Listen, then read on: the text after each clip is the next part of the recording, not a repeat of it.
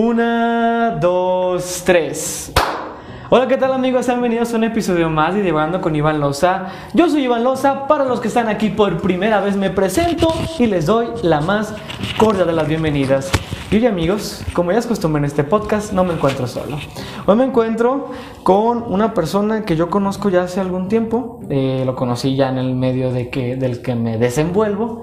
Eh, él es actor, director, maestro, eh, teatrista, psicólogo, locutor, eh, creador de medios digitales y no sé qué más. Se nos dirá ahorita y con otro está nada más y nada menos que Alan Sarmiento. Gracias Iván, gracias, gracias no, no, por gracias la a usted por venir. No, muchas gracias. Pues maestro, psicólogo, actor, director, maestro. ¿Por qué? Porque, pues, ya cuando uno viene torcido y está enfermo. no, la verdad, eh, casi nunca digo que soy psicólogo y desgraciadamente mucha gente sí lo sabe. Eh, pero mi llegada al teatro fue de una manera casi accidental. Yo no me planteé hacer teatro hasta que entré a la universidad, ya estando en la carrera de psicología, pero porque yo me iba a dedicar a algo muy distinto, que era ser un religioso católico dedicado a, Dios y a la educación. Eh, ¿Cómo, yo señor? estaba en la preparatoria La Salle, que es una escuela católica de una de una congregación llamados pues, los lasallistas, Los que son eh, igual unos religiosos, es como un sacerdocio, pero dedicado a la, a la educación, como los jesuitas. La única diferencia que hay con los jesuitas y con el resto de los sacerdotes es que ellos no consagran en las misas, pues ellos no pueden eh, consagrar la, la hostia y dar la misa completa, este, porque ellos tienen un giro dedicado a la educación. Entonces, pues en ese tiempo yo había querido, eh, me acerqué, yo venía de escuelas siempre de públicas, eh, yo en la secundaria estaba en una escuela técnica y mi idea iba, era por ser ingeniero. Primero fui- quise ser soldado, futbolista, ingeniero. Yo me veía en la NASA porque, pues bueno, estaba en una escuela que la física, las matemáticas y eso se priorizaban. Y una vez que entro a la Salle empiezo como a encontrarme con el mundo del humanismo. Tengo maestros de filosofía muy chidos, empiezan a aparecer materias de lógica, empiezan a aparecer materias de incluso la misma religión un poco más profundizada y eso me empezó a llamar mucho la atención y eso realmente fue lo que hizo que yo dijera pues se me hace que mi vocación es el Religioso. religioso. Este, también debo de decir que en parte era porque pues no me pelaba nadie y la que me pelaba no me pelaba. Entonces, este, pues resultó que que mm, pues eso que dije, no, pues a lo mejor mi camino es con Diosito porque yo no nací para amar. Entonces, este, pues nada, o sea, y, y estuve a nada de irme, o sea, digamos, todavía dos semanas antes de mi grabación, este, dije, no, pues yo creo que sí, pero ahí apareció un personaje, no voy a decir su nombre porque ahora resulta que muchas cosas que digo sí la escucha mucha gente. Este, una persona, una chava, la que yo estaba profundamente enamorado, me dijo, no, pues a lo mejor tú y yo tenemos, ahora sí tenemos opción, porque fui y le dije, oye, ya, pues yo creo que ya no te voy a ver, porque me voy a ir de entregarme a la vida de Dios. Me dijo, no, señor, usted se queda. Y eso me modificó porque eso me hizo, no voy a decir cómo, pero me convenció de no ser religioso. Este, y una vez que ya decido no ser hermano, me enfrento a la problemática de tener que escoger una carrera. Porque justo en la prepa, cuando ya estabas como mm, vocacionado hacia allá, pues no tenías que hacer exámenes de orientación vocacional, yo no busqué ninguna universidad, yo no busqué ninguna carrera. Entonces, como esta decisión la tomo unas semanas antes de graduarme, eh, pues resulta que cuando salgo a la prepa y ya no me voy a ir de hermano lasallista, dije, no madre, ¿y ahora qué? Y dije, mamá, es que yo quiero estudiar filosofía, está jodido, eso no va a vivir. Pues busque algo similar y ahí voy a las universidades a ver dónde me pueden recibir porque ya no estaba ni en tiempos, ni en exámenes, ni nada. O sea, ya era Claro. así de, probablemente pierdo el, el año. Y resulta que en la UANE todavía me dieron chance, me dijeron, pues aquí hay una carrera de psicología, es lo más afín a la filosofía. Me ofrecieron beca, yo dije, ah, pues está bien. Como que estaban muy hambrientos de alumnos. Eh, además, un muy querido amigo y conocido, Oscar Córdoba, era el director de la escuela. Y me dijo, vente, nada más comprométete con, un, con una actividad extraacadémica, pertenece a uno de los equipos y te doy beca. Entonces yo dije, pues claro, fútbol, yo era buenísimo jugando fútbol, no dicho por mí. Pero me metí al equipo y era un equipo totalmente horrible, diferente a los que yo estaba acostumbrado a jugar. Lo mío ya era un poco más pro y dije, no, esto está muy feo. Y por accidente, literal, o sea, dije, puta, ¿qué otro club, taller tiene, no? Pues este, jazz, dije, no, no mames, me voy a poner a hacer jazz. La rondalla menos, me caen, vomito las rondallas, este, eh, ¿qué más había? Bueno, había varias cosas y en el último de la fila estaba teatro. Y dije, pues, de todo me parece lo menos peor. Y elegí el taller de teatro porque Para no había más esta... para poder tener esta beca. Y pues nada, que entrando al taller de teatro digo, en la madre, esto es lo que quiero hacer. Pero sin haberlo pensado nunca.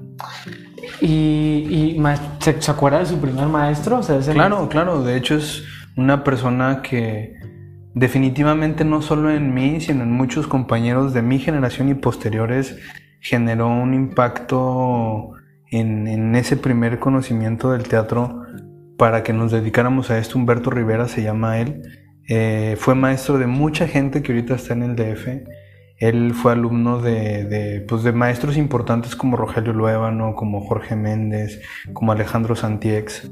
Entonces, en el momento en que yo conozco a Humberto, él estaba en, yo creo que tal vez en su mejor momento como actor, eh, venía de ya de hacer varias muestras y tal, y le dan el taller de la Guane. Él no estaba antes en la Guane, o sea, él entra en el mismo semestre que yo a teatro, y pues ahí conozco gente maravillosa como Ricardo Violante. Ahí fue donde yo conocí a Ricardo Violante que al mismo tiempo entramos a la universidad, en la misma generación, y nos metimos al grupo de teatro y nos tocó con Humberto. Entonces, eh, la experiencia de teatro que yo tuve fue maravillosa, más allá que por el conocimiento teórico, porque de pronto encontré un lugar en donde ocurrían cosas de manera colectiva, donde el hecho de construir escenografía, pasarme las tardes de lleno haciendo algo nunca me había pasado, salvo con el fútbol, pero no era un lugar de competencia, era un lugar más de convivencia y eso fue algo muy muy agradable. Yo puedo decirte que mis primeros grandes y buenos amigos los hice gracias al teatro. Y me pare... a mí me pasó una historia muy similar y tiene que ver usted y que no se, no se va a acordar. Pero en la primer clase de teatro que yo tomé fue en su taller. Fue en el Isauro. En el Isauro. Fue- yo, no, yo fui a una clase. Creo que no se acuerda. Yo siempre lo comento, pero me dicen, es que yo fui a una clase en el Isauro Martínez. Yo llego al teatro por una necesidad de hacer algo. Yo no pude entrar a la preparatoria, yo pierdo un año, este, por cuestiones económicas, y mi mamá me dice, tienes que hacer algo, no Lo que puedes, sea. lo que búscate algo que hacer porque no te vas a estar un año sin ir a la escuela, entonces necesitas buscarte una actividad, eh, no sé, clases de no sé qué, ta, ta, ta. Dije, no, pues en la torre, ¿qué, qué, qué hago? Ah, yo, yo ya consumía, consumía mucho YouTube, unos youtubers que hacían teatro, que subían sus, sus videoclips en- ensayando y la madre. Entonces yo dije, como que todo eso, aparte yo ya había tenido un primer encuentro con el teatro hace años atrás. Yo nunca había visto ver teatro, ¿no? Pero algo había ahí. Y bueno, pues Teatro Isidoro Martínez, dije. Teatro Isidoro Martínez. y taller de teatro. Ah, ok, marqué. Me contestó una señorita, le dije, oye, sí, puedes venir a una clase de muestra de tal, tal". Ah, bueno, pues la agendé, fui, estaba dando la clase a usted. Este, llegué junto con mi hermana y, y ¿Qué año sería, te acuerdas? fue en el 2017. Mm. 2017 y me acuerdo muy bien porque eh, entro y, y, bueno con los compañeros que, que unos están otros creo que ya no están no sé digo no, no, no ya no volví yo a ese grupo pero creo que la única porque me acuerdo que ahí en ese taller, bueno, no sé si todavía, pero antes cobraban como 300 pesos al mes, una cosa así. Bueno, pues mi situación económica estaba tan precaria que no, no, no, no sé, pues no podíamos pagar esos 300. En su momento no se pudieron pagar, yo no me fui a esa clase. Me acuerdo que entré. Va- van a tomar la clase, sí, do- entramos y, no, pues nuestros zapatos y todo. Y me acuerdo que esa clase fue tan, tan apabullante en muchos sentidos, tan, como dice, dice un religioso precisamente, me agarró con la guardia baja, o sea, de verdad fue una cosa que, que ¿qué, qué, qué, qué es esto? ¿Qué? Me pasaron cosas en mi cuerpo, cosas en mí, cosas como muy, mm, ok, co- co- como muchos estímulos que yo no supe cómo responderle. Salí yo relajadísimo de esa clase, me acuerdo que yo salía bien, bien contento, yo estaba bien emocionado, sí, y todo. Mis papás pues no nos pudieron pagar esa, de- esa vez. Yo entro a otro grupo y después ya empiezo yo de ese lado. Pero el chiste es que mi primera clase fue con usted. Y, y ya después me salgo de ese grupo y, y digo yo, ah, claro, de esto me estaba perdiendo. Porque yo estuve en un grupo donde, pues, hace un tipo de teatro, un formato que les funciona y está bien. Claro, claro. Eh, pero pues nada, que lo quería comentar porque justo a mí me pasó lo mismo, ¿no? Ese primer contacto, esa primera clase fue lo que a mí me dijo, Va. va, va, va. Y, y no era una clase, bueno, no sé, los que nos escuchan conocen el maestro Sarmiento, pero no es una clase, lo que uno esperaría en su Una ignorancia de teatro, ¿no? Sí, no te pusieron, no, no te dijimos, ah, mira, aquí está un, un personaje, actúa, lo llora. Ajá, sí, aquí está un texto, léelo. No, no, fue algo muy, muy, muy distinto, me acuerdo, y, y lo recuerdo con mucho cariño. Pero pues nada, entonces, decido hacer teatro en la universidad. Y después de ahí dice, si voy a profesionalizarme, no. De hecho, eh, ya que empiezo a vivir las clases de teatro, también se combina con que digo, ah, pues la psicología no me desagrada tanto. Pero sí en segundo año le dije a mi familia, específicamente a mi mamá, le dije, oye, ¿sabes qué? Pues yo quiero hacer teatro. Y me volvió a decir lo mismo, me dijo, no, estás pendejo, o sea, ya mucho invertido en ti, este, termina tu carrera y si ya que la termines quieres hacer algo con tu vida, pues date. Eh, dije, ok, está bien, me parece un trato adecuado. No me desagradaba la psicología. Puedo decir que incluso mm, descubrí que tenía como cierta vocación, o sea, que no estaba tan separado ni el asunto religioso, ni el asunto de la psicología, ni la filosofía, ni el teatro en este caso. Entonces lo que decido finalmente hacer es eh, terminar mi carrera y en ese inter pues empiezo a, a- no a dej- nunca dejé de hacer teatro, o sea, desde que entré al taller era como el corazón de todo lo que hacía, sobre todo porque te digo, conocí gente entrañable, puedo decir que Ricardo fue y será y seguirá siendo uno de mis mejores amigos, el más tal vez. Entonces eso generaba como un vínculo con la universidad, con la vida distinto. Pero también empieza a pasar que pues la costumbre de la cultura en la que vivimos y específicamente la de aquí de Torreón fue pues ya ya estoy en octavo semestre, tengo que empezar a buscar chamba. Yo ya tenía mucho tiempo con una pareja que también era de ahí de la universidad. Dije, pues igual ya me caso. Tengo la fortuna que me invitan a trabajar al DIF de Torreón, incluso antes de que terminara la carrera. Y me empiezo a volver pues ya un joven con responsabilidades y trabajo y empiezo a ganar dinero y lo primero que pienso es me voy a casar, ¿no? Pues ya tengo este cuatro años con esta mujer, este ya es hora de que asiente mi vida y creo que lo he hecho bien. Me gradúo y una vez que me gradúo se hace más oficial el trabajo en el DIF. Y yo digo, no, pues yo creo que voy a seguir haciendo teatro toda mi vida, pero como una actividad alterna, aunque no lo tenía tan decidido. Este, y yo seguí, y, y en el DIF lo que hago es empezar a trabajar en un programa que daba atención a niños de entre 6 y 15 años con problemas de adicción muy grande. Entonces lo que empecé a vivir ahí fue una realidad muy cabrona. Y empiezo a encontrar que la psicología y todo este planteamiento occidental de la salud mental eh, desde ciertas perspectivas es muy limitado. Y entonces intuitivamente empiezo como a trabajar un poco más el, como si fuera entre taller de desarrollo humano, pero también un poco más de teatro. Y empiezan a pasar cosas distintas. Y empiezo a decir, se me hace que yo sí quiero seguir en esto, pero no en el formato como, como en el que plantea la psicología. Pero todavía no sabía qué. Y resulta que conozco un maestro, y eso siempre se lo tendría de agradecimiento a dos, tres personas Gracias a Jesús Rosas, que es ahora mi socio de Plan B, a Jorge Méndez, me voy y a More, pues está interviniendo ya en la historia muy raro, porque More era antes la que estaba en el Teatro de la Ciudad de, Saltillo. Ella organiza, es parte del Festival de Monólogos que siguió mucho tiempo después. Y en uno de esos festivales trajeron al maestro Gerardo Trejoluna conocer al maestro Gerardo Trejoluna, tomar su taller, ver su trabajo, su unipersonal, me hizo entender, en ese momento estamos hablando que era el 2003, yo ya tenía año y medio de haberme graduado, dije esto es lo que quiero hacer.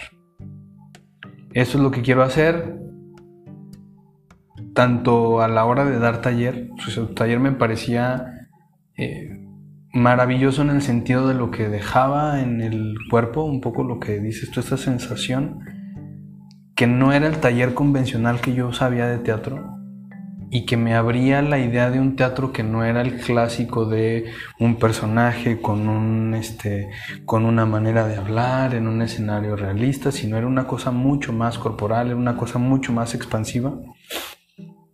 Y me quedo maravillado. Entonces, yo siempre he dicho que conocer a Gerardo Trejoluna y luego al siguiente año tomar un taller con él otra vez ahí en Saltillo y con Rubén Ortiz cambió mi perspectiva de vida, cambió mi perspectiva de, de lo que yo quería hacer con mi vida. Y es en el 2004 cuando digo, yo ya no quiero seguir haciendo psicología, no quiero estar, quiero hacer teatro. Y entonces todo 2004 me dedico a perseguir talleres hasta que me topo con la escuela a la que me fui, pero se vuelve fundamental Jesús Rosas, se vuelve fundamental Jorge Méndez y Gerardo Trejoluna, porque de hecho yo me entero del taller de Gerardo en el DIF porque lo mandan al DIF. O sea, haz de cuenta que el taller que tenía Gerardo Trejoluna se llamaba una cosa así como la presencia, síntesis del movimiento.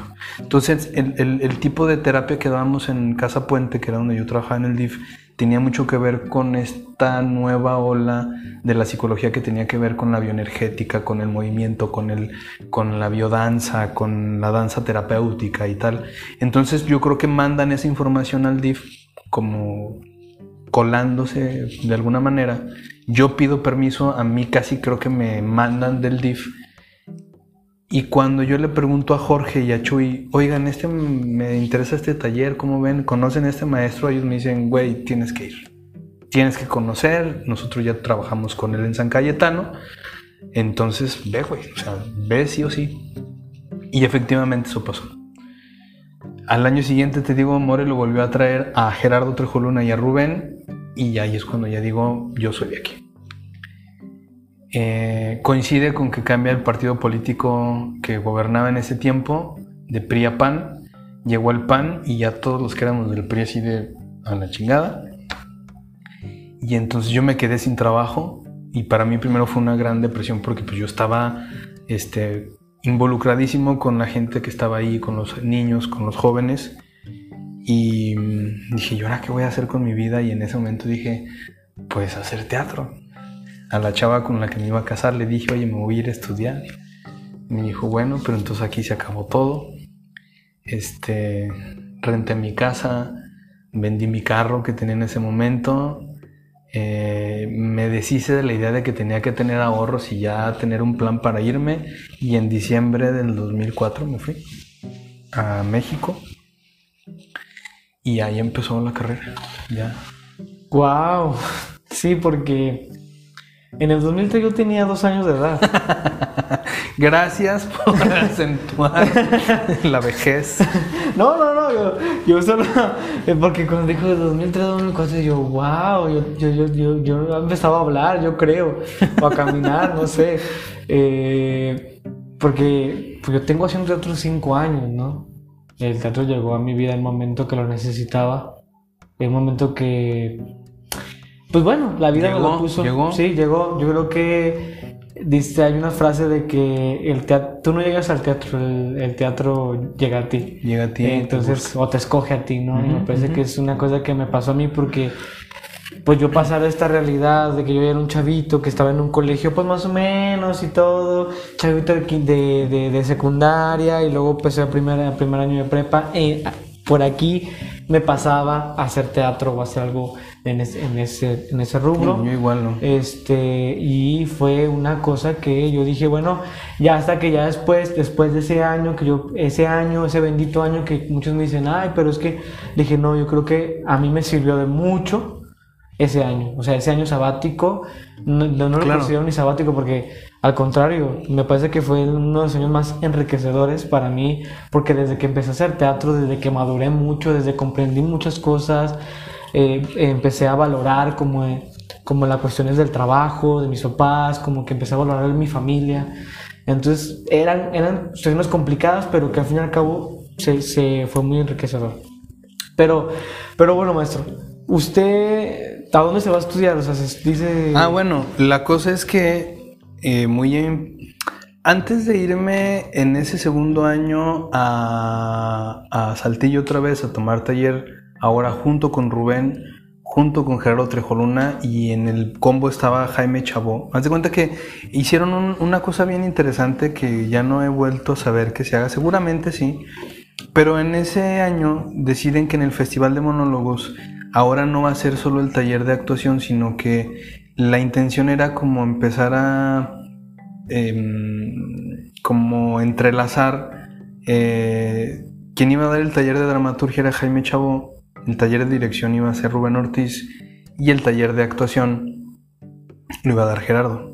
Pero entonces la idea es que quienes se metieran al taller de dirección escribieran un monólogo para eh, que los directores que se metieron al taller de dirección dirigieran a los actores que tomaron el taller de, actuación.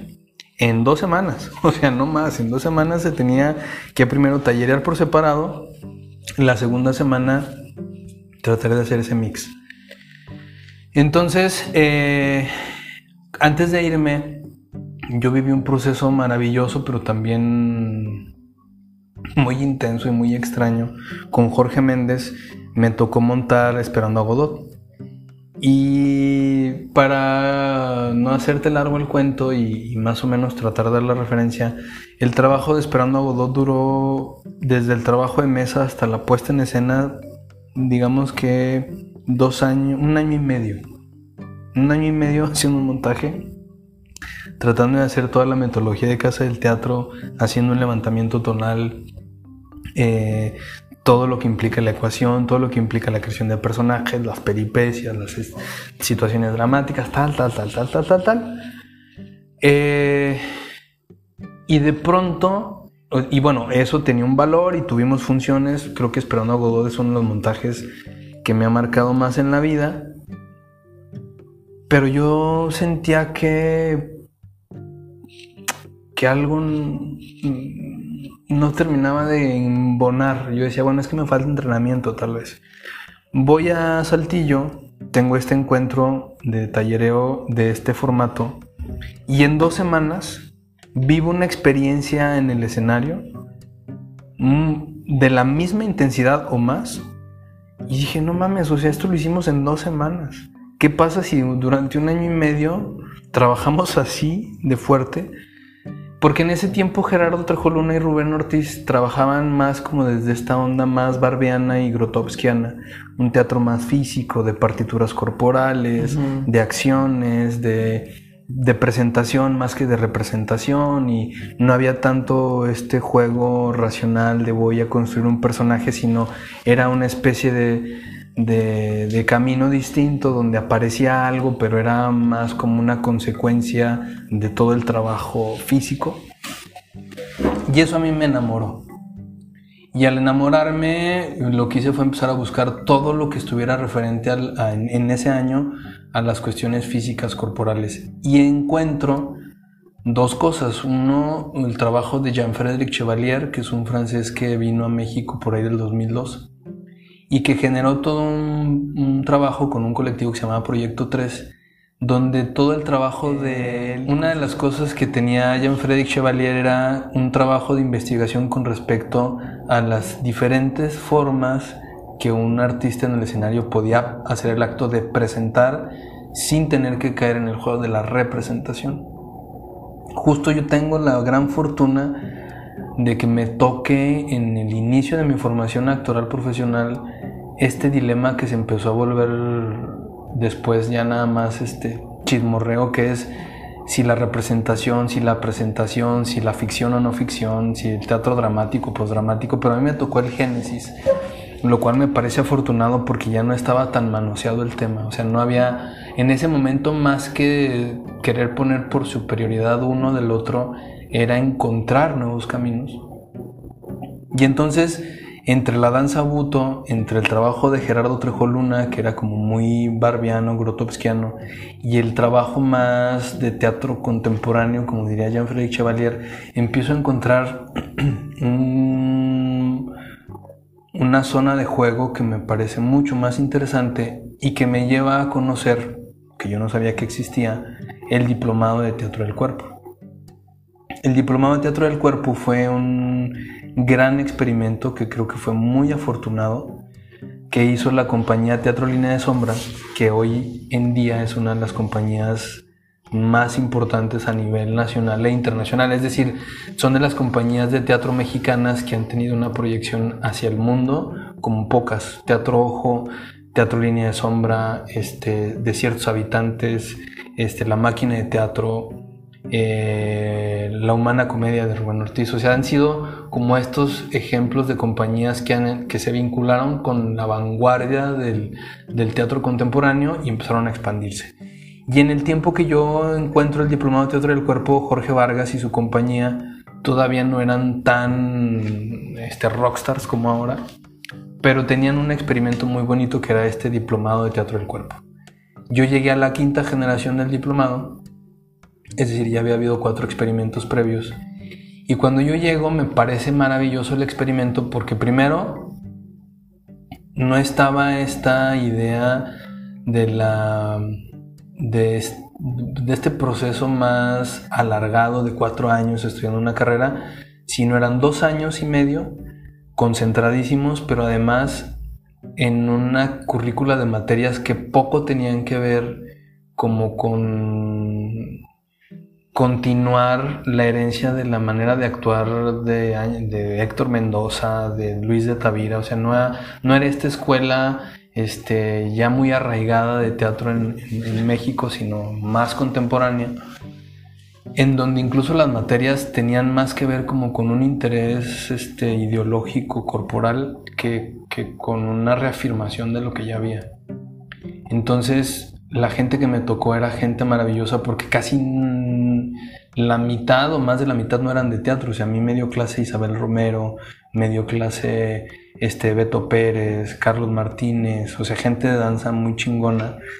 Me dio Edson Martínez, este, y la gente que me dio teatro estaba más vinculada como en el teatro físico, Tomás Rojas, Gerardo Tejoluna, Rubén Ortiz, este, Héctor Borges daba clase también ahí, Jorge Vargas que, estaba en, que había empezado todo este movimiento de teatro del cuerpo, que más allá que muchos digan que es un nombre pues, redundante porque todo el teatro es del cuerpo, este, creo que lo que él quería era hacer énfasis de salirse de esta excesiva racionalidad y, idea del actor pensante solamente desde la razón. Entonces yo descubro eso, descubro que existe una cosa que se llama Diplomado de Teatro del Cuerpo. Gerardo es el que me dice, pues vete a estudiar ahí. Este, tú ya hiciste una carrera, creo que es un buen complemento. Eh, lo que hice estando en la Ciudad de México tomando un taller con Gerardo por ahí de noviembre del 2004 fue ir a donde me dijeron que estaba el diplomado, voy, pregunto, me dicen, sí, güey, vente en enero, este, así, ya, oye, pero un propedéutico, no, tú vente, este, les las referencias que nos das, está bien, llego en, en diciembre, me hacen una encuesta, me dicen, a ver, tú qué has hecho, tal, en enero empiezo mis clases y ahí arranqué en, en esto que en ese momento se llamaba Diplomado Teatro del Cuerpo. Ok, es este. Es muy interesante porque justo eh, estas visiones que nos amplían. Vaya, uno, uno, yo llegué al teatro y también era como eh, hacer un tipo de teatro, pues igual un texto, léelo, es un personaje, haz como que lloras, eh, haz como que ríes, eh, aquí te caes y, y, y mandas al, y ves al cielo. No explico como cosas como ya muy premeditadas, no sucedía nada, era una cosa de pues expulsar textos de la boca y decirlos de cierta manera y ya, ¿no? Eh, pero a mí me pasó justo, ¿no? Eh, yo llego un, a un montaje con, con mi maestra Marta Chávez que yo tengo un encuentro con ella por azares del destino. Conozco a Arnulfo, Arnulfo me invita a, a este montaje y es mi primer montaje de manera profesional. Eh, porque pues yo pues hacía todo por amor al arte. ¿no? Y ella trae esta cosa muy, eh, pues una metodología de casa del teatro, justo, ¿no? Eh, Jorge Méndez, Luis de Tavira, como este, este tipo de escuelas. Y mentalmente sí es un proceso agotador. Bueno, para mí fue un proceso agotador. Eh, el simple hecho de existir en esa, en esa, en esa obra, me acuerdo que yo era un personaje que decía dos, dos líneas, pero yo estaba siempre.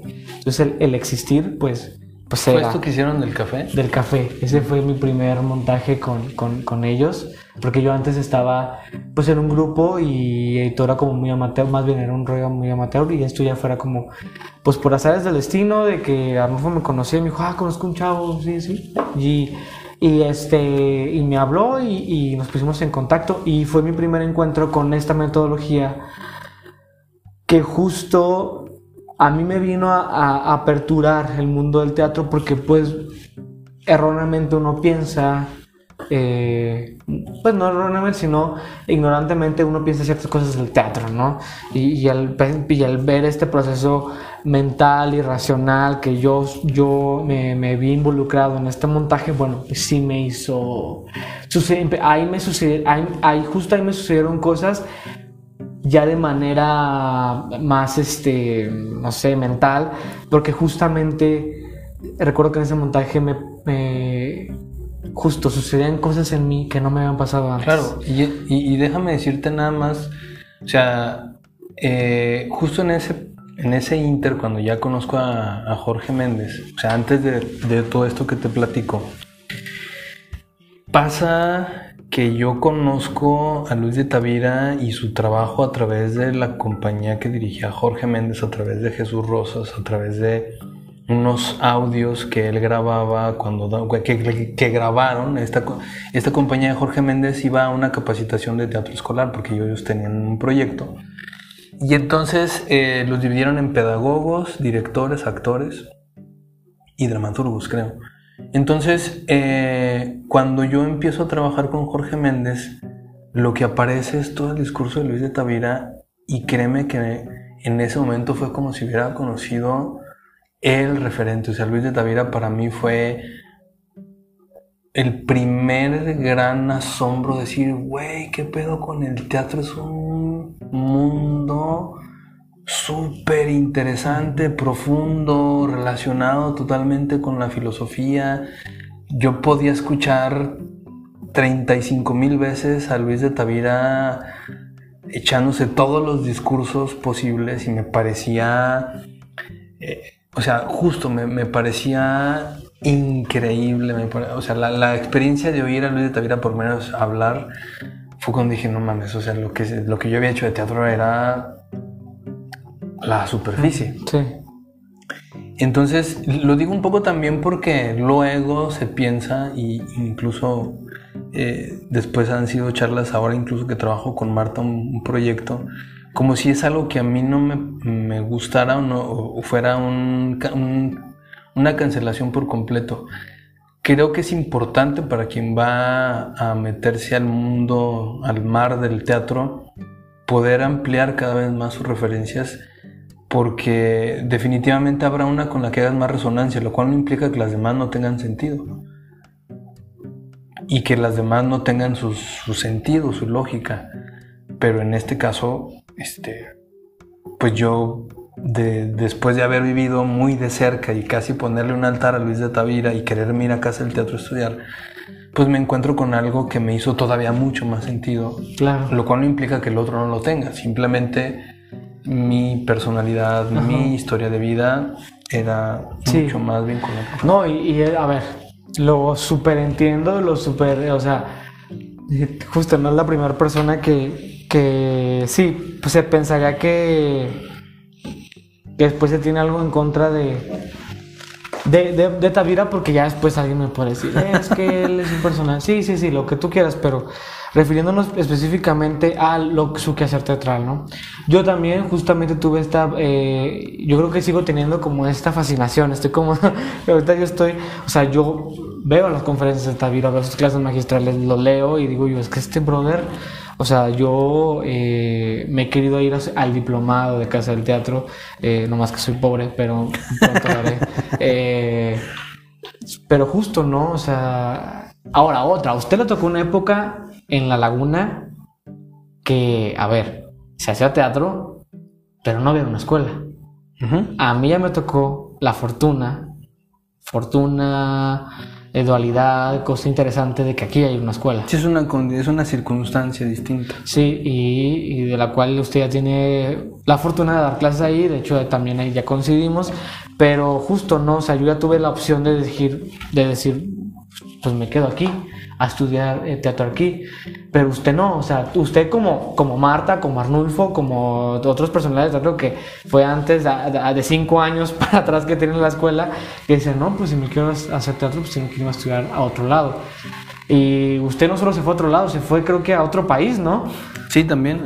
Sí, o sea, lo que pasa es que justo al ya entrar al diplomado, pues una de las grandes virtudes que siempre tendrá y se lo reconoceré y me parece que eh, pasará a la historia es que en línea de sombra Alicia Laguna, Jorge Vargas lograron ser un, un nodo de creación y de colectividad y de vinculación de muchas personas con otros lugares y con otras realidades y con otras circunstancias. O sea, Luis de Tavira creo que hizo una escuela importante y es uno de los pilares, pero si algo creo que tiene Jorge Vargas y su trabajo es que hizo como una conectividad que a muchos les ha llevado a donde están. Y eso abrió el encuentro con personas de muchas partes del mundo, porque lo que hacía Teatro Línea de Sombra no sé si incluso lo vaya a seguir haciendo, creo que hasta antes de la pandemia lo seguía haciendo, es un encuentro que primero era el encuentro de teatro del cuerpo y después se volvió un encuentro transversales, se llamaba. Y en este encuentro transversales era cada año poder ver lo que era el teatro que en ese momento era mundialmente reconocido como la investigación el, la inquietud eh, más este, eh, conocida, pero no conocida, la más, digamos que los artistas que estaban en el momento, o sea, vino Romeo Castellucci, vino este... Eh, vino gente de Polonia, vino Tamara Cubas, vino este todos los grupos que puedas imaginarte que tengan que ver con la escena teatral contemporánea. Teatro Línea de Ojos se fue eh, a partir de todo esto a, muchas partes del mundo. Eh, es decir, no digo que todo se lo deban a Teatro Línea de Sombra, pero sí creo que fue una catapulta para poder hacer vinculaciones y poder ver trabajos que yo jamás me imaginé ver. Eh, de las primeras personas, por ejemplo, que trajeron a los encuentros de teatro del cuerpo fue Yoshi Oida, este, Peter Brook, eh, gente como Genio Barba, gente, o sea, creo que esa mancuerna Alicia Jorge han generado eh, y han hecho una reverberancia y una resonancia en muchas personas que han nutrido al teatro mexicano, como lo nutrió Ludwig Margules, cómo lo nutrió Héctor Mendoza, cómo lo nutrió este, Luis de Tavira. Es decir, cada quien desde su trinchera, pero digo, creo que esta, esta camada de gente lo que hizo fue vincularse.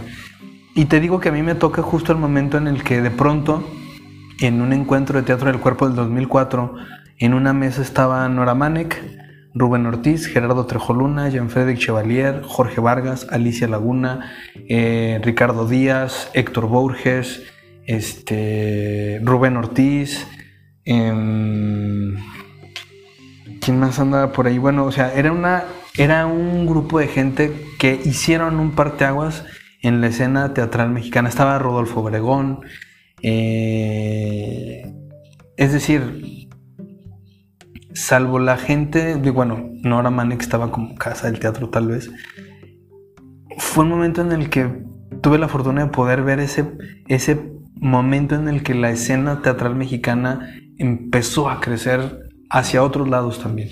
Mantuvo la trayectoria que tenía, pero creció a otros lados. Y eso para mí ha sido una gran fortuna. Y haber conocido a Jorge Vargas y haber estado en su escuela y haber conocido a todos los maestros como Isabel Romero, como Tomás Rojas, como Indira Pensado, como Carmen Mastache, este, que están en un laboratorio constante, creativo, que no solo son maquiladores del teatro, no digo que todo el mundo lo sea, pero hay unos que sí, fue una gran experiencia, porque además el diplomado tenía la virtud de que en un primer año ellos decían, bueno, nosotros creemos que esta es la currícula de maestros, pero además el proyecto lo lideraba alguien, es decir, Isabel Romero decía, ok, yo voy a ser la tutora de este año, de esta generación, entonces vámonos por el entrenamiento físico que tenga que ver con la danza, que tenga que ver con la presencia y con el clown. Yo ahí conozco uno de los clowns para mí más maravillosos que existe en México, que es Chucho Díaz. Y justo el trabajo que estábamos haciendo era entrar a este formato híbrido de, de las artes escénicas a través del clown. Y eso tenía mucho que ver con la idea de Isabel Romero, del tipo de trabajo. Es que era como si a los maestros dijeran, aquí hay un laboratorio, exploremos con estos alumnos al mismo tiempo que les enseñamos. Y el segundo año te decían, ¿para dónde quieren ir como grupo? ¿Qué quieren hacer? ¿Qué maestros quieren que trabajen con ustedes en este último año para llegar a su montaje? Y eso fue algo que se volvió súper interesante, porque tuvimos desde maestros de capoeira, de catacali, eh, tuvimos gente de más tirado a la performatividad como Héctor Borges, tuvimos gente como Jean-Frédéric Chevalier, tuvimos a Carmen Mastache, tuvimos a, a Indira Pensado, este, y empezamos a encontrar un camino y fue con Jean-Frédéric Chevalier que encontramos la mayor coincidencia. Dijimos, el teatro que hace este cabrón creo que es el que queremos hacer desde nuestra trinchera, es decir, no somos la compañía de Jean-Frédéric Chevalier, pero queremos hacer ese tipo de trabajo, creemos en eso. Y creo que así como mi generación y las generaciones anteriores, pues lograron hacer emerger artistas escénicos con un discurso y una visión propia del teatro. Este, y eso me parece una, un gran regalo de Muy valioso, sí. Es algo muy valioso. Por ejemplo, maestro, yo quiero venirme así, ahora sí vamos a un salto, porque yo acabo de ver, he visto su trabajo, vi, bueno, vi el Canto del Elefante, si no estoy errando en el título, Sí, sí, sí. Eh, y lo siguiente que vi, que dirigió usted, fue este, bueno, este último montaje que fue a ver a Plan B. eh, Lo de más selva que desierto. más selva que desierto. Eh, y los dos, me parece que usted hace, tiene una línea y tiene, hace un tipo de teatro y... Vaya, si, si, alguien no me dice quién es el director, yo digo, es que esto lo hizo maestro a la mesa. yo lo puedo decir porque yo ya, ya tengo dos montajes que he visto, pero hay algo que ya lo define y que tiene una, un estilo y tiene una manera de dirigir y tiene un cierto...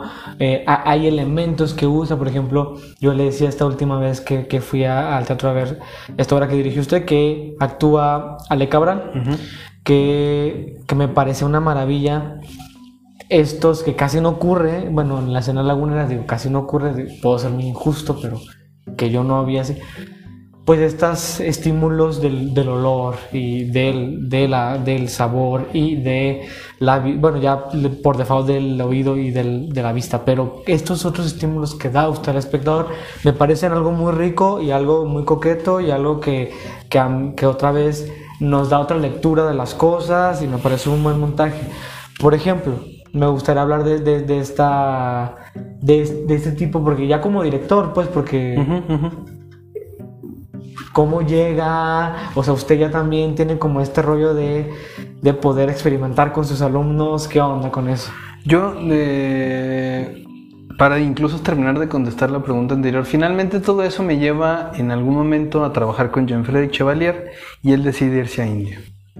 Cuando se va a India me invita a trabajar y descubro en un proceso de investigación que hice en el 2010 que gran parte de lo que a mí me hacía sentido del trabajo de Jan era pensar en la escena como una aventura sensorial, en donde de lo que se trataba era encontrar la manera de que lo que estuviera sobre el escenario pudiera estar de manera muy horizontal y entretejido de manera muy fina, que ninguno de los sabores lograra eh, predominar es decir, no predomina el actor, no predomina el texto, no predomina la música, no predomina la luz, sino que se intenta hacer una especie de, de, de cocina multisensorial que yo lo aprendo de Jean Frederick. O sea, yo mi primer trabajo que dirijo es en el 2000, finales del 2006,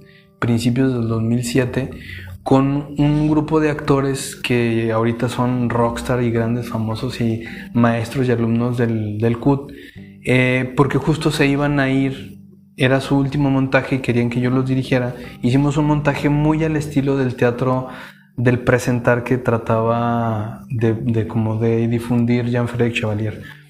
Pero cuando voy a India, ya en, este último, en esta última etapa de relación con él, descubro en India, muy invitado por Jan, que el teatro puede ser como los platillos de India, en donde un postre no es, por ser postre, no necesita ser, no necesita ser solo dulce o no es postre porque sea dulce, sino al mismo tiempo que es dulce, salado, picoso, frío, caliente, amargo, este, ácido, este, y entonces lo que yo vivo allá al probar algo así es una experiencia estética que es dicho de manera muy primitiva acá en Occidente, es un orgasmo vivir. Y eso descubro que tiene de fondo una ideología política, una ideología de vida, una ideología donde justo no hay una relación de poder de nada, o sea, intenta no haber una relación de poder y hay una desoccidentalización de la escena. Yo llego a eso por mucho por observación y aprendizaje de Jan y luego desde el 2007 a la fecha tener la disposición de mucha gente que le ha llamado la atención, que le ha hecho sentido explorar este tipo de cosas y que ha ido agarrando más sentido, es decir, creo que este último montaje de Más Selva que Desierto y otro que no has visto que es el, el Mundo Olvidado, logran ya ahora sí condensar estas diferentes capas y que sí logre como más homogéneamente haber una horizontalidad en los sentidos donde es tan importante la luz, el talco, eh, el incienso, el sotol, el texto, la leyenda, los deseos de Alejandra, su movimiento, pero también su voz, pero también el silencio, pero también la oscuridad, pero también la luz, que entonces se genera todo esto. Ha habido una gran ventaja y eso se lo estaré eternamente agradecido tanto a Claudia Maines como ahora a Lourdes, de que el Isauro se ha vuelto un laboratorio, que, me, que hayan tenido la apertura de no querer un grupo de teatro que esté hiperproduciendo cosas siempre, montando obras y obras de un tipo, sino que fuera un verdadero lugar de ensayo, un poco replicando yo lo que viví en el diplomado. Entonces el taller de Lisauro en el cual llevo 11 años, yo jamás pensé eso ya llegara a pasar. Esos 11 años creo que han sido bien aprovechados en el asunto de más que, experimentar con, con mis alumnos, ha habido una inquietud por descubrir qué es el teatro que se puede hacer aquí en Torreón con los cuerpos de Torreón o de la laguna, con las inquietudes y con una vida como la que vivimos. O sea, mucho de lo que ves en Más Selva que Desierto trata de abrazar el hecho de que Alejandra no es una actriz que haya estudiado en México, que ni siquiera le interesa ir a estudiar a México, que no pretende hacer teatro como en otras partes del mundo, que casi nadie de los que han, se han mantenido en el Isauro quieren como replicar una visión eurocentrista del teatro, ni del DF, ni de ningún lado, sino que están dispuestos a experimentar y a probar el escenario como un lugar de encuentro, de asombro, de convivencia y sobre todo de vinculación con lo que sea el caso, de construcción de sentido. Entonces, pues básicamente es posible para mí ahora tener un discurso porque ha habido un lugar en el que se ha podido entrenar, en el que se ha podido gestar, en el que se ha podido pensar, en el que se ha podido hacer, en el que se ha podido experimentar y que ha ido dejando pues eso. Y ese lugar ha sido el, laboratorio teatro de Isauro Martínez. Sí, de hecho ya, ya, ya, creo que ya lo anuncian así, ¿no? Como laboratorio escénico, laboratorio de teatro. Porque sí, justo, ¿no? O sea, yo, yo cuando tuve ese primer encuentro, sí fue una cosa muy del cuerpo, una cosa que, que sí me movió y que, y que sí me vaya, que más que nada te extraña. Y, y yo al, al, al, paso del tiempo digo, claro, es que, que, me parece que eso es muy, muy prudente y aparte creo que es de los pocos talleres, si no es que el único, que tiene tantos años y que tiene, y, y que tiene esta posibilidad no de no de montar un texto a la tradicional, pues, y hacerlo por hacerlo y para que, porque a los alumnos, pues, pues hay que mantenerlos pues, ocupados. sí, y, Pero además eso ha generado una característica, Iván, y es que no somos un grupo. Ajá. O sea, eh, por ahí han pasado el otro día haciendo cuentas para hacer un informe.